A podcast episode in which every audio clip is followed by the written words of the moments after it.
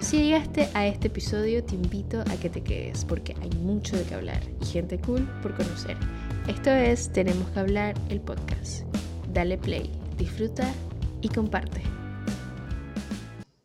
A todos nuestros oyentes del el podcast de Tenemos que hablar, hoy estamos en el episodio 4 y vuelvo y repito, retomando, porque esta travesía viene con pocos temas ahora. Y este, este episodio de hoy me gusta mucho porque mi invitado de hoy tiene un proyecto en redes sociales, se llama Murfax, y habla de, creo que mi cosa favorita en el mundo, cine, documentales, libros, de todo. Ahí dice que hasta de comida, y eso me parece súper bien. Y hoy nuestro episodio es sobre documentales. Más como una recomendación, vamos a detallar un poco cada uno, poner el highlight. Cabe resaltar que estas dos personas que están aquí no se han visto el 100% de todos los documentales, pero sabemos que son buenos y los queremos recomendar. Así que, Yahad, bienvenido a Tenemos que hablar. ¿Cómo estás? Bien, yo sí. Mil gracias por la oportunidad y por, por la ventana. Qué chévere, qué chévere poder hablar de, de, temas que nos gustan, ¿no? Exacto. Creo que eso es lo más importante. Cuando uno habla de algo que le gusta, fluye más. 100%, 100%. A ver, cuéntame, ¿por qué decidiste abrir? Primero vamos a conocer un poquito Facts para que la gente sepa y lo sigan eh, en redes sociales. Cuéntame. Bueno, yo, qué sé yo, yo siempre, desde chico he sido como bien, bien pegado como a todo tipo de contenido, cómicas, eh, películas, y de chico creo que también coincido un poco contigo, que quería estudiar cine. Eh, por las vueltas que la vida terminé estudiando fue mercadeo y publicidad, con énfasis diseño gráfico. Creo que ejercí como diseñador muy poco. Quedé trabajando en, en, en mercado digital, y ahí, bueno, sabes que uno consume un montón de contenido, ¿no? Entonces, el contenido que más me gustaba, de nuevo, era, era, era cine y, películas y me gustaba como estas páginas que tienen clips o que tienen parte del guion y te van mostrando la, la, escena. Y yo es que, más, en verdad, esto, de esto de alguna manera se puede crear contenido o hay todavía mucho de qué hablar o de repente yo puedo dar mi punto porque me gusta como debatir de, de series documentales y demás. Entonces, nada, eh, hace, bueno, menos un año, octubre, abrí la cuenta y ahí fui publicando, he ido publicando entrevistitas de vez en cuando, eh, documentales, eh, cada vez que, sacan algo nuevo, que, que, le pegan a nostalgia, digamos, cuando hicieron el reboot de Animaniacs, cuando hicieron el reboot de She-Ra, cuando hicieron el reboot de cualquier cómica que se te ocurra, que ahora todas las cómicas tienen reboots. Entonces, por ahí, pues, igual con las películas ahora que dices que estás en el mundo publicitario, yo creo que lo presentía, pero creo que no sabía porque todavía no nos conocíamos muy bien. Y es que tienes como el feeling, porque qué cool, porque ya me entiendes, ya nos entendemos, estamos como que en esa.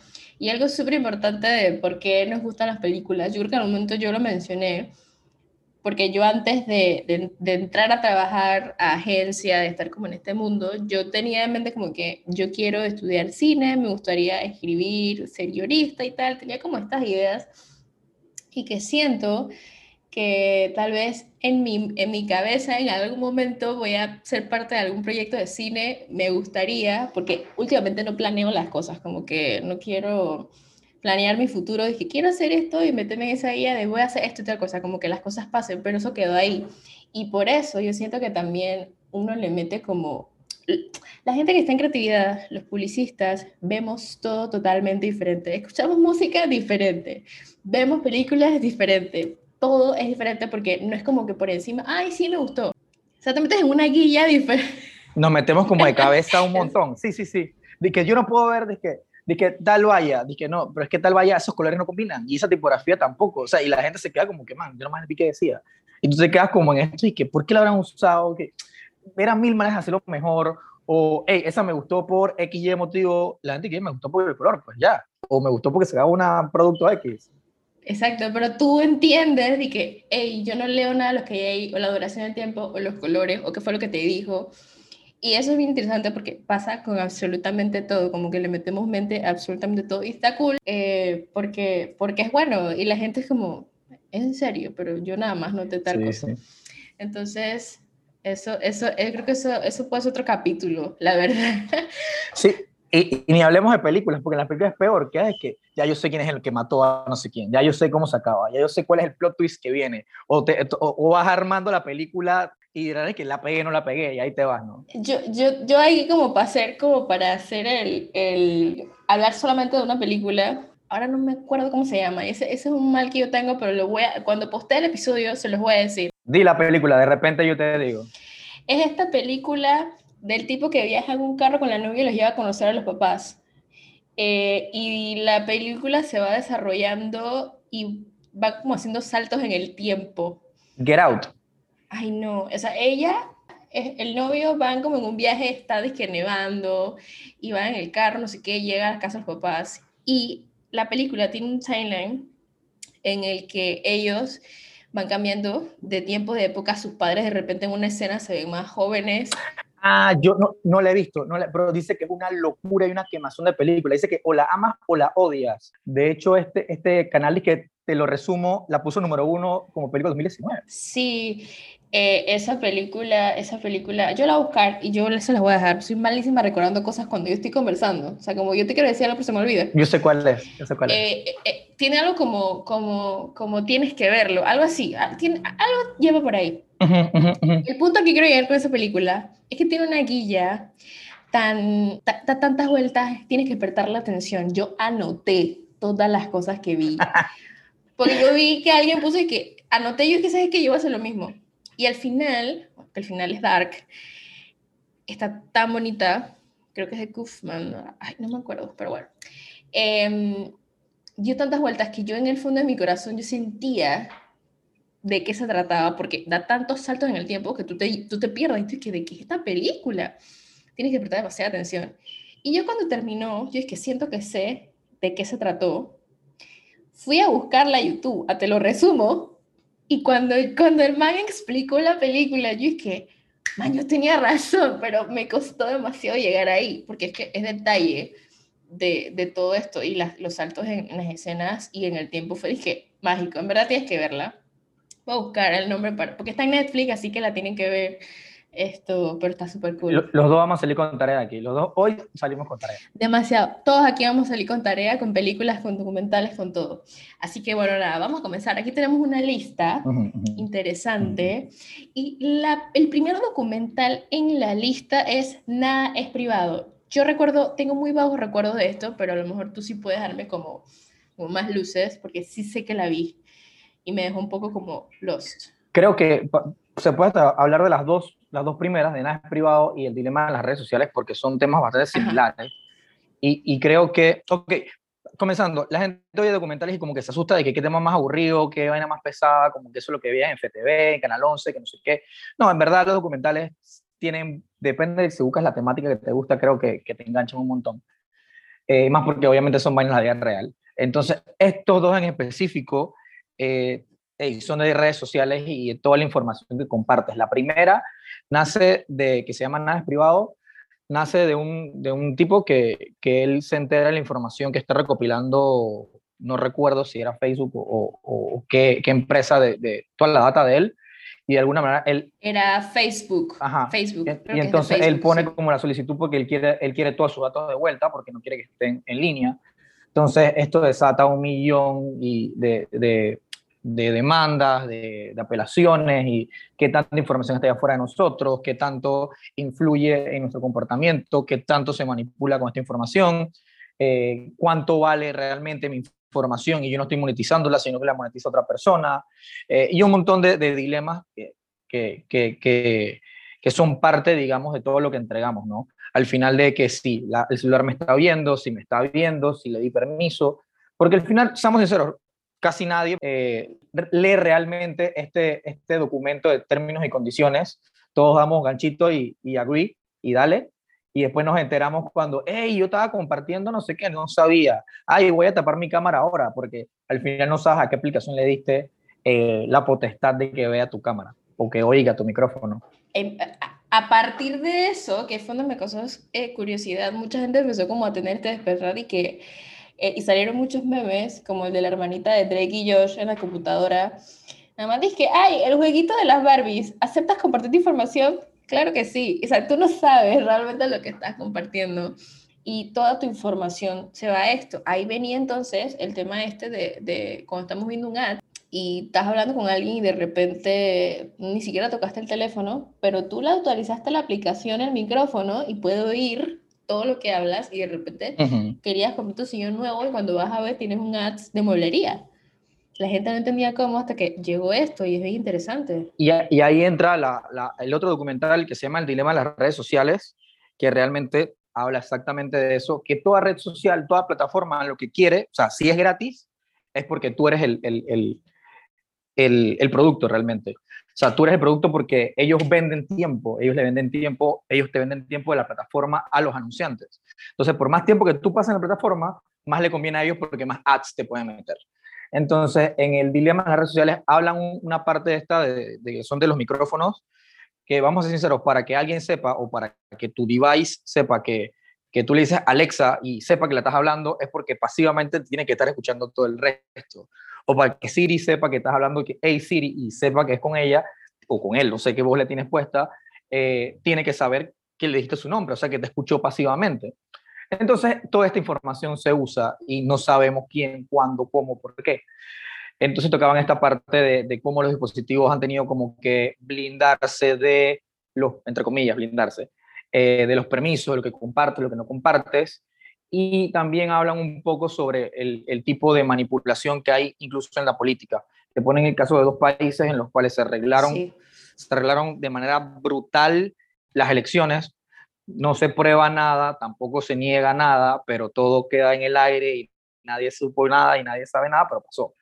Entonces, es eso, pues políticamente ellos no están, tienen robots que te pueden ver o que pueden saber lo que estás haciendo, pero digamos, y esto es un caso que oí en, otro podcast, eh, si yo estoy, si yo soy parte, vamos, vamos un poquito más como África, por ejemplo, si yo soy parte de una comunidad que no se lleva con otra, pero cuando yo estoy cerca de alguien de la que no me llevo, tú ves que se empiezan a disparar los comentarios y los likes o las reacciones, pero son realmente eh, hate speech, a él no le interesa, ellos nada más quieren que haya más, más, más comentarios, más, más engagement, así que ellos van a fomentar, que, hey, este mata cerca, este mata cerca. No se llevan bien, pero están cerca, así que revienten esa, esa, esa interacción, porque es lo que le conviene a ellos. Y de hecho, en el dilema, en, en nada es privado, ahora que dijiste el tema de la política, también recordé que todo esto tuvo que ver con las elecciones de Estados Unidos también, hubo un tema psicológico, también. un tema de juego de textos en el que persuadían a las personas, según sus gustos, poco a poco a tener un gusto sobre X candidato, a tener empatía, o sea, fue mucho juego y nos pasa diariamente y creo que aquí viene un punto como muy importante, es que tú puedes ver, por ejemplo, estos posts que salen de, no sé, J-Lo, por ejemplo, J-Lo se dejó con Ana Rodríguez y ahora la manta uh -huh. saliendo con el ex. Pero nadie sabe realmente qué está pasando ahí porque todos estamos asumiendo. ¿Qué pasa? Cuando sale la noticia, la primer, el primer comentario puede ser positivo o puede ser negativo. Dependiendo del primer comentario, tú vas a ver el resto de los comentarios.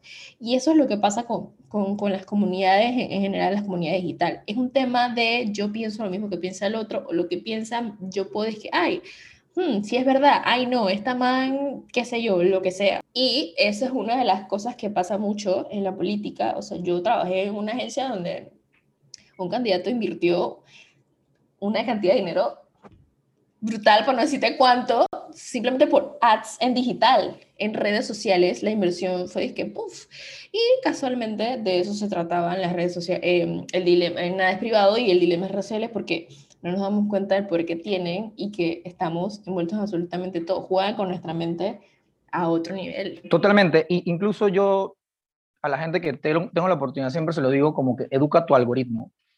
A mí, o sea, es algo que yo he aprendido muy, muy, muy reciente, o sea, aprendí muy recientemente, pero es el hecho de que, es que hey, cuando a ti no te gusta un ad, o sea, no, no lo swipes, no sigas bajando. O sea, ahí hay una opción, están los tres puntitos, tócalos ahí y le, este ad no me interesa. O este tipo de contenido no me interesa.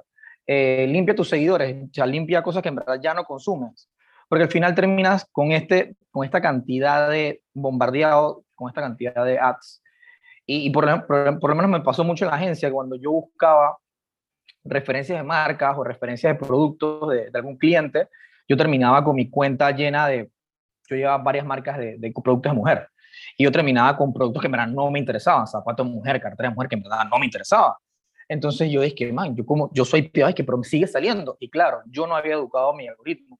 Y esto también aplica para YouTube, Facebook, Instagram, cualquiera cualquier, cualquier plataforma, incluso Netflix. Tú le puedes decir, hey, esta película me gustó, esta película no me gustó, ¿ya la viste? ¿Qué te pareció? Ponle me gustó, no me gustó, para que las referencias o las recomendaciones vayan un poco más alineadas realmente a lo que tú consumes. Porque si no, terminas viendo cualquier locura o perdiendo horas. Te va a recomendar llega un niño a tu casa y le pones de que los backyardigan y ya tu algoritmo te va a recomendar Netflix puras películas infantiles.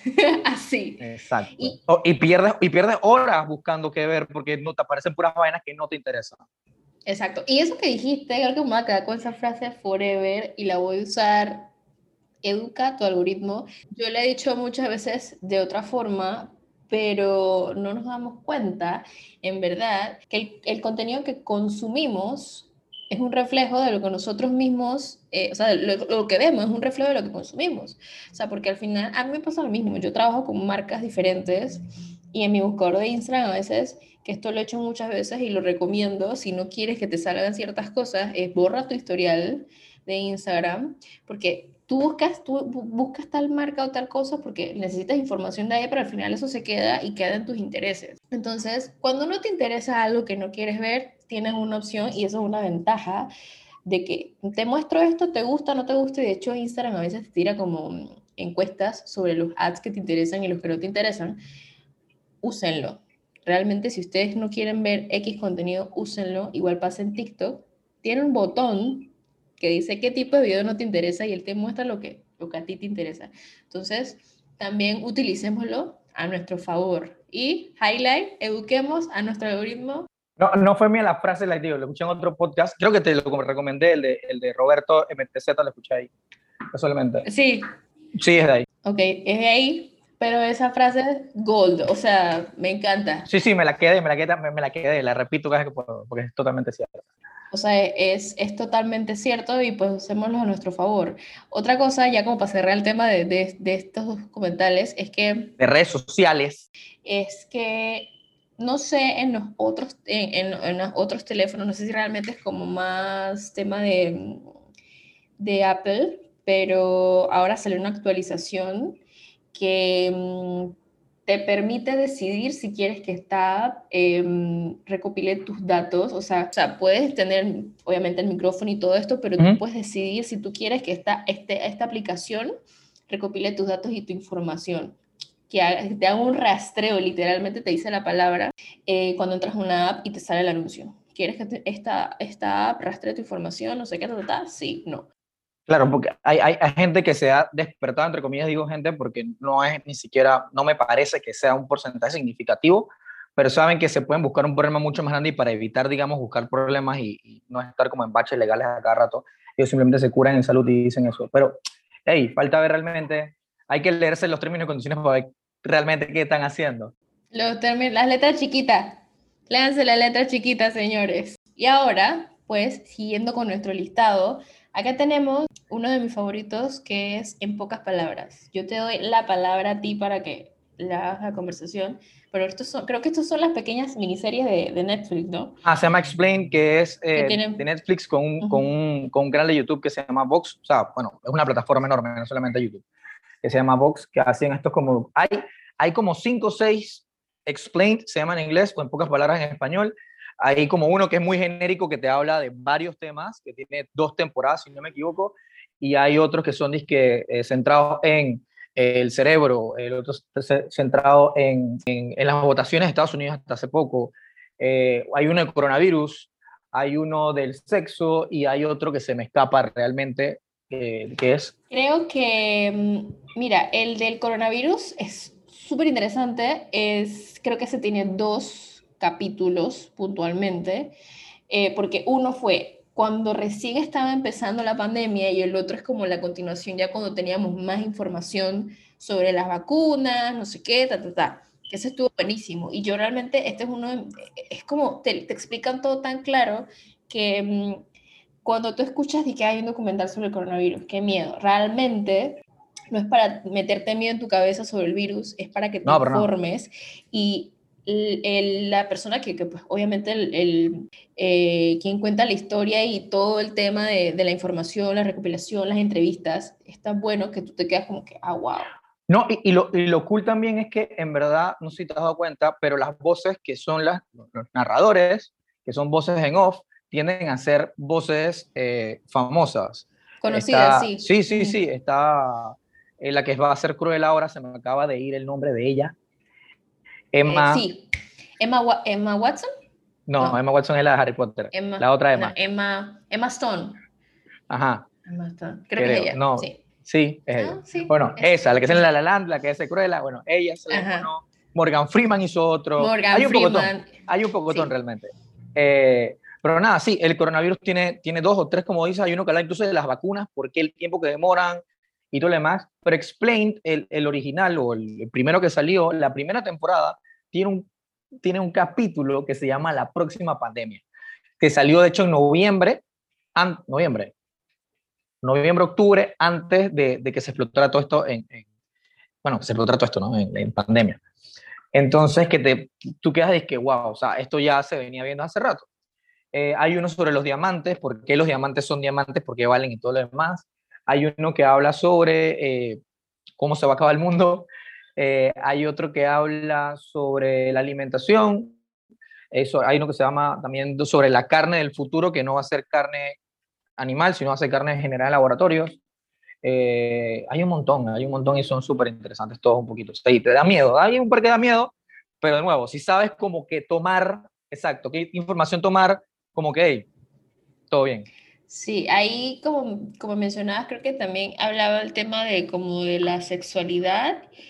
Eh, ya había el de la sexualidad y el otro era como el de... Mm, eh, ¿Del cerebro hay uno? Sí, era, es que sí, estoy como entre la sexualidad y el tema de los métodos anticonceptivos, que ese tiene como un nombre porque habla sobre eh, eh, la reproducción de la mujer. Creo que ese está, es ese y el de la sexualidad, que es súper interesante. Habla sobre los métodos anticonceptivos desde el inicio, cómo se aplicaron.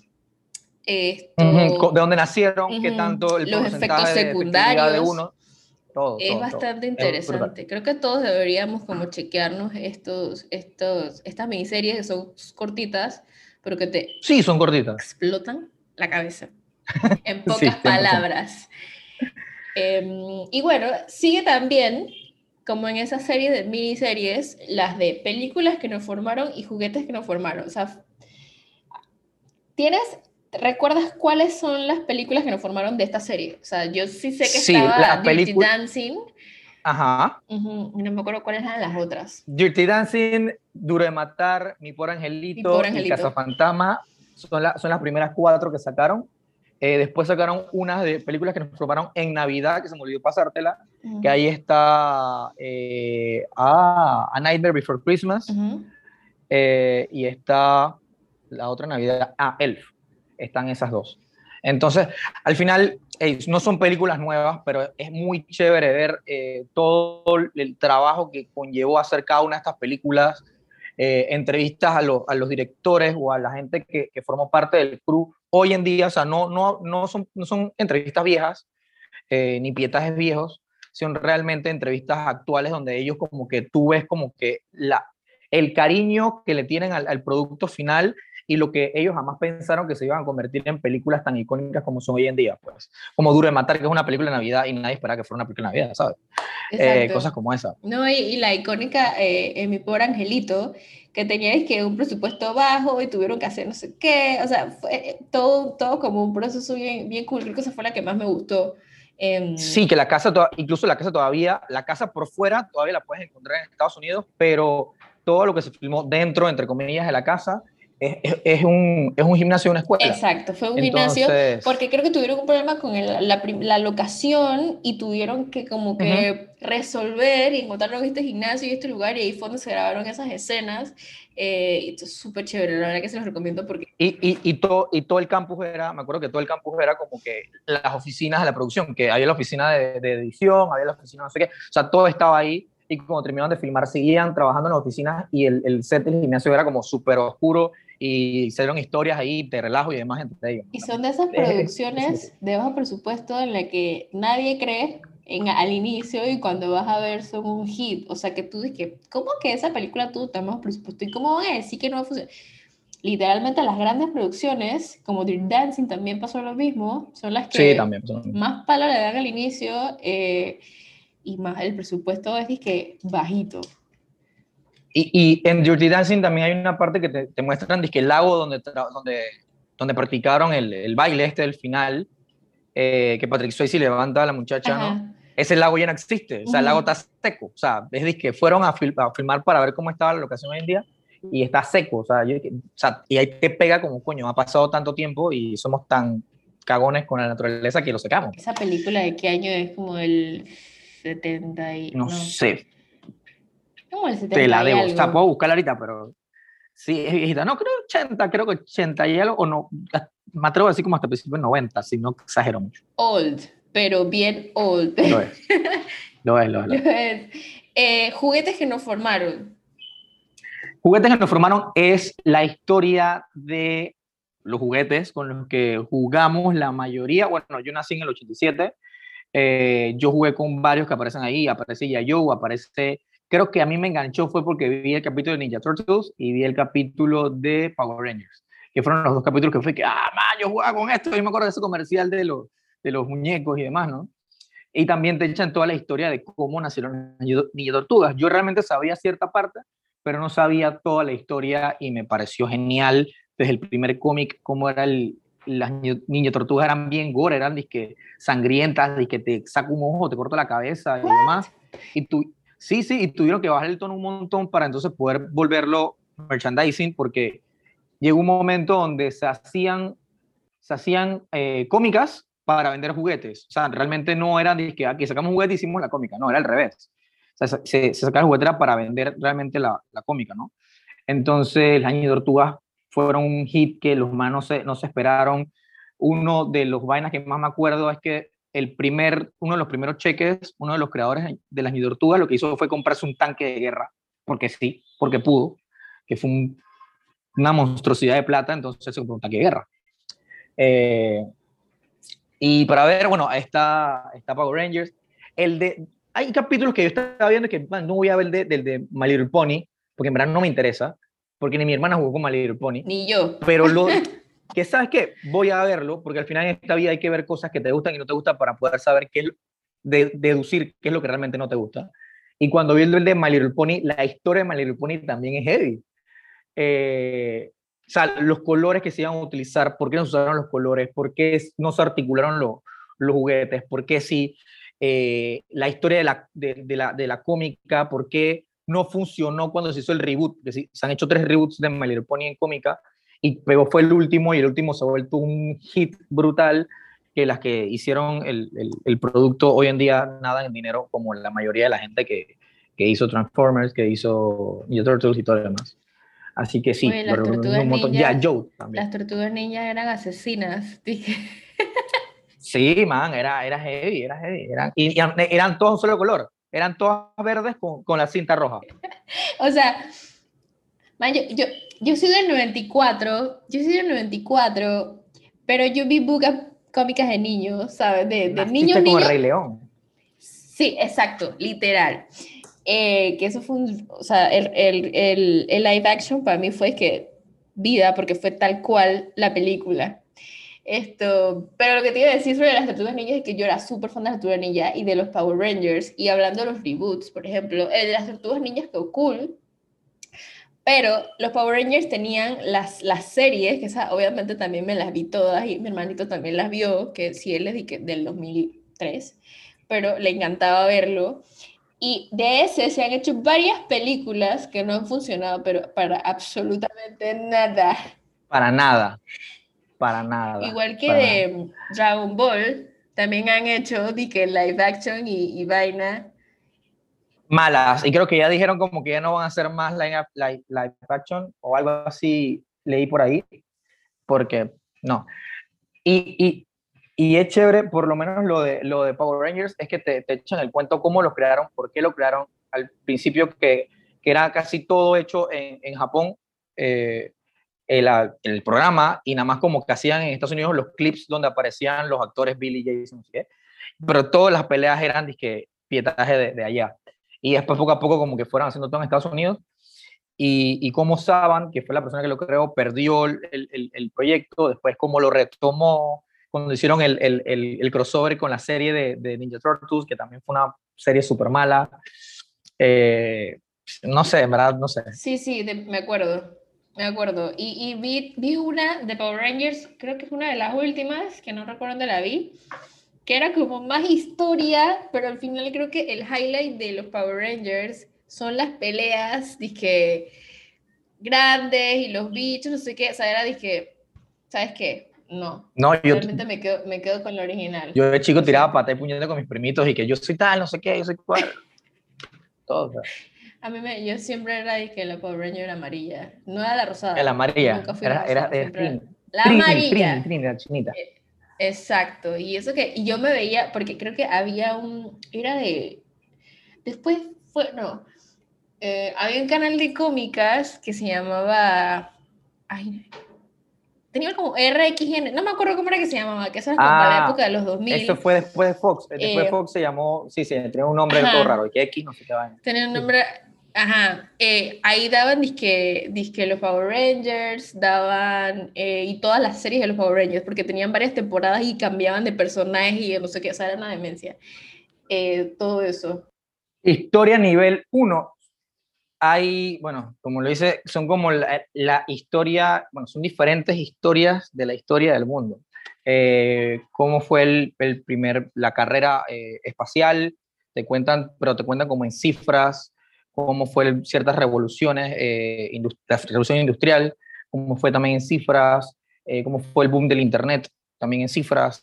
Entonces es chévere porque te lo dijeron, te lo dijeron un montón y, y no te cuento vainas muy puntuales porque uno no me acuerdo y dos eh, son bien digeribles porque son números, pues y te lo dan en cifras y lo puedes entender en el momento. Pero esta creo que la vi, creo que yo me dediqué a ver documentales y series en pandemia, creo que todo el mundo, o gran parte de nosotros. Entonces, esta sí la vi a principios de pandemia. Sí, yo, creo que, yo no quiero como que me, me, me, me, me confundan, pero, o sea, yo no es que me duermo en algo porque me parezca aburrido algo, sino porque soy una señora que a veces se duerme con la televisión. Entonces, yo me acuerdo que yo la empecé a ver, eh, empecé a ver un capítulo y me acuerdo que también estaba hablando algo como de, creo que era un capítulo como de Cuba, algo como que estaba ahí, lo estaba viendo, no sé qué, papá, pero no lo, no lo seguí. Entonces, pero tengo como vagos recuerdos y, estaba como que súper, súper bueno. Yo siento que esas son cosas que, que debemos apreciar y, y, más como cuando cuando te das cuenta, por ejemplo, que se ve mucho, la gente... Ah, nosotros en Panamá estudiamos mucha historia y a pesar de que a veces no nos sabemos los días patrios, hay cosas que sabemos más de otros países y del nuestro como que básicos y, y bueno, ahí está. Pero tú te puedes dar cuenta, por ejemplo, que en Estados Unidos hay gente que todavía piensa que América es un país y que Panamá, o sea, cero, dice, sí, exacto. el continente es América y ellos piensan que ellos, que Panamá es un estado, que actually sí hay un estado que se llama Panamá, eh, una ciudad creo, pero... Hay una ciudad, ciudad Pero ni siquiera saben dónde están parados y piensan que todos nosotros pertenecemos a Estados Unidos y, y tú te crees que es increíble, pero hay gente que no, o es que no lo dieron en la escuela simplemente no le presta atención a esas cosas importantes. Hay, hay gente que en Estados Unidos, y lo digo porque, porque lo he visto, y te preguntan de que tú eres, si eres latino, te preguntan de qué parte de México eres, porque para ellos todo abajo de Estados Unidos es México, olvídate, no hay, no hay separación. Y Puerto Rico, que es la isla que le pertenece a ellos, pero, o sea, entre comillas, le pertenece a ellos, eh, pero, pero sí, es, es como, ese es el límite de ellos. Y también tenemos parte, y voy a entrar a otro tema rapidito, sin querer ahondar en esto, y creo que también es, mucho la culpa de nosotros como, como panameños que, o latinos en general, no los latinos, hay ciertos países que sí lo hacen, que, que no hemos consumido o no nos hemos eh, preparado para crear este, este contenido que llame la atención para, para que la gente lo vea y conozca la historia de cada país de, que pertenece a, América Latina o América realmente. Y lo, lo que vemos siempre es cine, cine estadounidense, cine estadounidense. Es chévere ver también documentales, películas y todo lo demás eh, de, de otros cines. El cine chileno está ganando ahora mismo bastante, bastante, bastante atención. El cine, argentino, el, cine, el cine argentino es buenísimo. El mexicano tiene, tiene, tiene, tiene, la mayoría es humor, entonces, exacto. Está ahí. Pero también tiene, tiene, bueno, entonces creo que también es empezar a ver ese tipo de, de contenidos, no solamente el, el, el, el, gringo. Y ojo, está en Netflix. Sí, en Netflix, y bueno, yo ahora que, tengo, que, que, uso Amazon Prime de mi mamá, eh, hay muchas películas latinas. Eh, sí, hay un montón. Hay un montón. A mí me gusta ver el cine latino, honestamente, me gusta ver películas mexicanas. De chilenas tengo, cuando hablemos de película, yo las voy a traer aquí porque tengo un montón. Chilenas, me gusta uno eh, de una actriz de una actriz chilena que la más es una crack y es como una comedia drama, se llama No estoy loca y creo que hizo otra también como que de esa hicieron em, adaptaciones en diferentes países de la tipa que trabaja en una agencia y de repente un día fue un chinito que le dijo que le dio una pastilla para que dijera toda la verdad, no sé qué. Sin pepitas en la lengua, hicieron una versión lengua. en Panamá. Estaba la chilena, hicieron, una... versión en Panamá, hicieron una versión en México, hicieron varias versiones. Y una colombiana. Pero a mí nadie me quita que la chilena es la mejor, porque esa man interpretó también ese papel que yo que dije, wow, todos deberían ver esto. Sí, esa, esa película, esa película la han adaptado en casi toda Latinoamérica. Es, es, la historia, la historia es chévere, la historia es chévere y, se presta para que cada país, que es lo que ha hecho, como que la traduzca a su idioma, porque no es lo mismo tener, no tener pepitas en la lengua aquí en Panamá que no tenerlas en Colombia o no tenerlas en Argentina. El, el léxico y la mandada para el carajo es totalmente monumentalmente distinta. Eh, pero sí, en verdad tenemos que consumir más, más cine latino, en verdad. Vamos, vamos a hacer con los documentales. El, el que viene es High Score. High Score es un documental de la historia de los videojuegos. O sea, que si has jugado videojuegos, si creciste con videojuegos, si todavía juegas videojuegos, si consumes Twitch, eh, si juegas lo que sea, man, si jugaste culebrita en un Nokia, si jugaste Tetris en el celular ajeno, lo que sea, verlo te, te, va a volar la cabeza. Eh, te cuentan también cómo fue como que toda la, la, historia de cómo se crearon, desde qué año se crearon, cómo llegaron a Estados Unidos, cómo unos locos que abandonaron la universidad empezaron fue como que a hackear eh, eh, maquinitas de arcade y cómo evolucionaron el, el, el, el, Galaxy y otros, otros juegos y, y, empezaron a crear juegos y se fue evolucionando todo y, y un montón de cosas que creo que es buenísimo cómo te hablan de Pac-Man, cómo creció, cómo se lo mixis Pac-Man, eh, cómo empezaron entonces a crear los juegos estos de comunidad, cómo eran al principio que cuando eran por modem y por LAN, a lo que es hoy en día que son mundiales y, competiciones, competencias, perdón, como que macro y, es una de las industrias que ahorita estamos dando más dinero. Y antes te regañaban por jugar muchos videojuegos porque eso dañaba la televisión. Entonces, eso dañaba la televisión. Ahora te quita tiempo, dice. Sí, sí, mi mamá me, mi mamá, mi mamá me pagó varias veces el, el, Nintendo porque, porque, y todo era Nintendo. Yo tenías un Sega, eso un Nintendo. Tenías un PlayStation, eso es Nintendo. Todo era Nintendo. Eh, me lo mandaban a pagar porque eso dañaba la televisión. Que es un mito, un mito semi-real. Yo jugaba, yo no tenía Nintendo. Yo no tenía Nintendo. O sea, yo, yo, era, yo jugaba disque Polystation, ¿sabes? Que vendían que los baratos con los cassettes y mi juego era de que tenía otros ahí que ahorita no me acuerdo, pero yo era full, full Mario Bros. Eh, y a veces jugaba solita. Hubo un tiempo que jugaba con mi abuela, la man era de que Luigi y yo era Mario, o sea, era de que... Buen trip. Fue mi abuela jugaba conmigo, ella no se acuerda buen, Buen trip. Pero la, la jugábamos y, y, está la clásica esta de cuando soplabas el cassette a la vaina porque se calenta, pero no, yo, o sea, yo eso era, eso era lo mío. Mi hermano, mi hermano es como gamer ahora y él juega de todo lo que se te ocurra.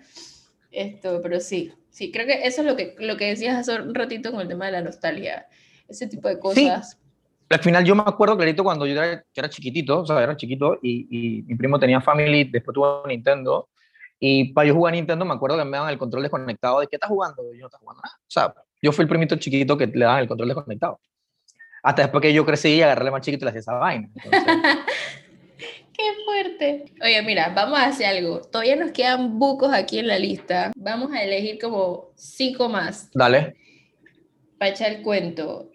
Y creo que me interesa uno que no he visto, que tal vez no lo, no lo, viste completo, pero podemos como que más o menos explicar de qué se trata y es Rompan Todo. Creo que me dijiste que, que no lo has terminado de ver. Rompan Todo es una genialidad.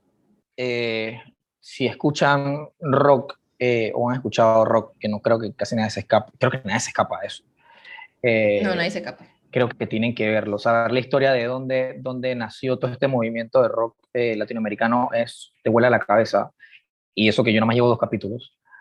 Entonces, de nuevo, no quiero como hacer muchos spoilers, pero hay la historia Soda, Café Tacuba, eh, Maná, que no soy fan de Maná hoy en día tampoco. Eh, y ahí te vas, y ahí te vas, son un montón, son un montón. De hecho, hay un documental eh, de héroes también ahora, que también lo tengo ahí en lista de espera, porque quiero terminar de ver este para saltar al de héroes. Porque es, eso, pues es la, es la, música con la que yo crecí, que escuchaba a mis primos mayores o, mi papá, o mi papá realmente. Eh, entonces creo que, de nuevo, es nostalgia, man. Es, es este feeling de, de, que, coño, esta es la música que ponían alto el vecino, o yo escuchaba cuando mis, mis primos jugaban Nintendo, o era la música que tenía puesta mi papá los domingos. Pasé, bueno, mi papá también ponía mucha salsa, pero a mi papá también le gustaba poner rock, entonces yo crecí con todo esto, entonces creo que... Yo, yo tengo un, un, un recuerdo así bien marcado y es que yo cuando, cuando era chiquita era hija única, yo fui hija única como hasta los nueve años y pues yo jugaba sola y jugaba es que mis muñecas y tal, y yo tenía una radio chiquita eh, que me habían regalado, no me acuerdo qué marca era, y yo cada vez que yo jugaba, yo ponía eh, había una, una, emisora que era, estaba FM Corazón y no me acuerdo cuál era la otra. Wow. Me pasaba todo el día escuchando baladas y rock en español. O sea, era de que. Por eso es que, que yo dije, yo, tú, tú, me preguntas de que cuál es mi artista favorito y de la nada dije, no sé, Ricardo Montaner, soy una señora, yo escucho Chayanne. O sea, yo soy. Música de plancha, le dicen. Yo soy una señora. Música de plancha. Exactamente. Yo jugaba con esa música de fondo, y sabes, y y entonces, en, en, esa época, cuando en cable teníamos, porque ya no está HTV, el boom era el, el video de Café Tacuba de Eres. o sea, era de que tú veías eso y en una hora en puntual en que HTV lo ponían, era como que yo siempre lo veía y me encantaba. Dije, está en cámara lenta, esta historia toda triste. Y es bien bonito, o sea, es bien, bien bonito. Creo que, creo que voy a verlo. Vale, pues. Voy a plantearme verlo. Mira, de repente podemos hacer como resumen de, de, los deportivos, para de repente no hablar de todo puntualmente. Creo que Last Dance, la mayoría de las personas lo vieron porque cuando salió el documental de Michael Jordan, que es el documental de la última temporada de Chicago Bulls, eh, y de todos los campeonatos que tuvieron y todo lo demás, creo que todo el mundo quedó con ganas como de cambiar su vida y ser un campeón y jugar basquetbol y demás.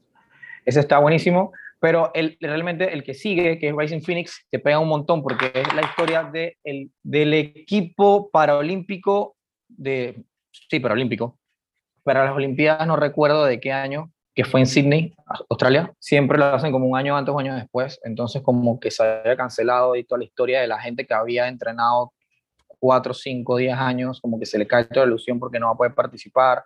Y cuando llegan a participar, ¿cómo lo logran? Esta, esta, hay una muchacha que sale en el libro que tú recomendaste en la página. Ah, eh, cuentos, para cuentos buenas noches para niñas rebeldes. Eso. Bueno, ahí sale la historia de una muchacha que es eh, esgrima. E, ella sale en una historia del libro y sale la historia, o toda la historia de ella, de cómo perdió los brazos, cómo perdió la pierna y cómo se preparó y cuando ganó la medalla de oro. Y, man, yo lloré y toda vaina. ¿eh? El journey de esa gente es una vaina bien pesada y creo que no se le da el, el valor que tiene realmente. A ver, ¿cuál otro ya dije? Los dos como... Ah, y, Atleta A es la historia del equipo de gimnasia de Estados Unidos. Te muestran como que todo el hambre, todo el, el, los páramos que pasaban las muchachas que eran parte del equipo, eh, todos los maltratos que se llevaban también de una de las entrenadoras de, de, uno de los años, y después que se descubre también de uno de los, de los preparadores físicos que las tocaban, las anestesiaban, y le hacía un montón de vainas, pero con, con y, al final las amenazaban con sacarlas del equipo y no podían hablar, y como se destapó la cantidad de mujeres que habían sido como abusadas por él, y toda la gente lo, lo no lo perdonaba, pero como que, ah, sí, pero es que todavía él, ajá, pero todavía fue él el que, que nos llevó a no sé qué Olimpiada. Entonces, toda esta pelea y cuando todas las muchachas como que se unen realmente para denunciarlo, y es una historia que también te pega un montón, que te deja como que down, que era lo que te comentaba, te, te drena Pega duro porque refleja una realidad de la industria del deporte. Y también, por otro lado, también pasa mucho en la música. O sea, es como fuerte saber ciertas cosas que pasan dentro, porque esto que, que pasa, que pasó de, en, en este documental, creo que más como en la parte femenina, sucede mucho. Sí, y también era la historia de la primera que lo denunció, de que cómo la, la sacaron del equipo o simplemente de que, hey, ¿sabes qué? Están matando locuras, eso no es verdad. Y las otras, para no caer en eso, para que no la sacaran del equipo, no, no querían hablar tampoco. Entonces, toda la complicidad que había detrás, complicidad tanto de hombres como de mujeres, entonces queda como, coño, ¿quién, quién, quién realmente protege a estas niñas? Porque eran niñas en ese momento, ¿no? Vamos a hablar de Chef, que es de John Favreau. John Favreau es el man que hizo las dos primeras de Iron Man, es responsable de Mandalorian, es responsable de un montón de vainas de Star Wars, es un man, un crack, un genio. Es el que hace de Happy en, en Iron Man, por si no saben. Salió en Friends también, no si se acuerdan de él también en Friends. Bueno, es él, él hizo una película que se llama Chef, con Sofía Vergara. Eh, él ahí tuvo que aprender a hacer como grill sandwich, eh, sí, cheese, eh, derretido en, en, parrilla. Entonces él quiso como que, él quiso como dominar esta técnica realmente y, o sea, se educó con un chef brutal de Los Ángeles. Entonces, como, coño, la, la, dinámica me gusta, hagamos un show y el show es eso, pues como que hablando de cocina, yendo a varias cocinas en Estados Unidos, yendo a food trucks, yendo a cocinas como de súper alto nivel, yendo como a huequitos súper super loquillos, pero con comida genial, te tiran toda esta historia, te tiran recetas y, y ves el man chamboneando, cortando vaina, y es buenísimo, y, pero no lo vean con hambre porque les va mal. No vean nada con hambre. Y, y, creo que ya, bueno, no sé si el último que te comento, los que vieron Seinfeld, por favor, se tienen en, Netflix, hay un montón de contenido de Jerry Seinfeld, eh, no está Seinfeld la serie, pero sí está un, un, documental que se llama Comedians in Cars Getting Coffee, que es Jerry Seinfeld yendo a buscar a diferentes comediantes de Estados Unidos a tener conversaciones sin ningún tipo de sentido, guion alguno, nada. Pero el tipo colecciona carros y le gusta buscar a cada eh, comediante en un carro que lo identifique. Va a buscar Kramer, el que hacía Kramer en Seinfeld, en un carro hecho nada.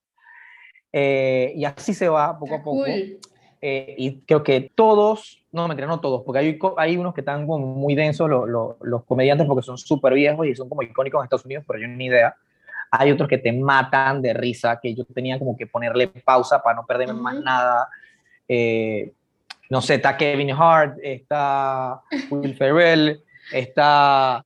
Va, o sea, para el tiempo que era Obama era presidente, él se metió a entrevistar a Obama y a invitarle a un café y Obama realmente es una persona que da bastante risa, eh, es bastante elocuente. Eh, Obama, eh, no sé, Eddie Murphy, que tuvo un parón en cine, que hablan porque el parón en el cine también. El man de Superbad, se me olvida el nombre de él siempre, el de Knocked Up, Seth Rogen, que también aparece ahí, buenísimo. Eh, no sé, hay un pocotón, son como cuatro o cinco temporadas, así que mírenlo, mírenlo, y muéranse de risa, más, muéranse de risa, es buenísimo. Y tomen café, porque te dan ganas de tomar café, te enseñan café pretty, entonces dan ganas de tomar Mira, aquí hay un montón de cosas que en verdad siento que más allá de Netflix también hay como eh, series bien interesantes, y para hacer el recap, espero que hayan anotado todo lo que hemos mencionado, en otro episodio, porque yo creo que, que, podemos hacer otros capítulos de otras cosas. O sea, aquí hay que hay cancha para hablar, man. De películas, y creo que mi parte favorita de los documentales, que yo sé que muchos están de acuerdo, de los documentales de asesinatos, homicidios, de investigación policial, que hay que verse con la puerta abierta, ¿no? No, y, y de hecho no lo quise, y te, te lo comenté antes de, de, del podcast, que no lo quise meter porque en verdad son como o sea, si este atleta, atleta A te, te friquea y todo lo demás, estos asesinatos, y más cuando son misterios sin resolver, son deep. Eh, te da como más rabia, más, como que, hey, ¿por qué? ¿Cómo? Nadie lo agarró, no se hizo justicia. Entonces, no sé. Los de misterios sin resolver son, o sea, porque hay varios en Netflix que tienen sentencia y sí, sí, sí. o sea, la historia y, y tú por lo menos sientes un alivio, pero los de misterios sin resolver te dejan enojado porque hay literalmente son misterios sin resolver. Gente que desapareció y nunca apareció. O sabes quién fue y no, lo, no los agarraron nunca. Porque se perdió, se murió. No, es demasiado dark. Entonces eso, eso queda para otra vuelta porque en verdad, que, miren amiguito, hoy tuvimos un acompañando en nuestro podcast. Ahí está, Carino. Oye, Yahat, qué cool poder tenerte en el podcast y la verdad es que a mí me ha gustado mucho porque ya lo dije, pero este es mi tema favorito, aquí nos podemos ir a la larga, pero, pero, pero creo que es una oportunidad para que empecemos a ver más el resumen aquí es ver más documentales que nos instruyan, que nos enseñen, porque hay muchas cosas, es como YouTube, o sea, en YouTube definitivamente creo que sostiene a la sociedad, como bien un meme en estos días, o sea, cualquier cosa tú la puedes buscar en YouTube. 100%. con la información que tenemos, aprovechemos los canales, eh, los documentales, eh, toda la información para bien, para educarnos, para recordar, y también eh, veamos cine latino. ¿Qué te pareció la experiencia de hoy? Nice, nice. De, de hecho, tengo un pocotón de, de, de series, películas por, por, recomendar, entonces creo que está cool como que repetir esto por ahí. Hacemos la listita y también pásense por More Facts para que vean un par de cosas. O sea, yo, ya me cae bien porque además el man ve Grey's Anatomy. Ya lo dejó, como yo, que estoy como en la temporada 12, no hicimos las pases, o sea, no estoy de acuerdo que decía muchas cosas, pero ya, Shonda y yo. también. Actually, Shonda, La gente no sabe que Shonda dirigió y escribió hasta la temporada 11, creo. Después de la 12 eh, vino Krista, así que si quieren odiar a alguien después de la temporada 12, odien a Krista, que es la productora, de, la actual productora de Grey's Anatomy. Fue, fue una relación tóxica. Yo, yo estaba con Shonda Rhimes, la dejaba, regresábamos, me llamaba, volvía y así me iba, fue intermitente y decidí, chao. Ya, yo ya, o sea, en verdad, yo, yo sufrí mucho ahí. Pero bueno, muchachos, un placer, ya, la verdad que es súper cool. Eh, y nos vemos en el siguiente episodio. Bye.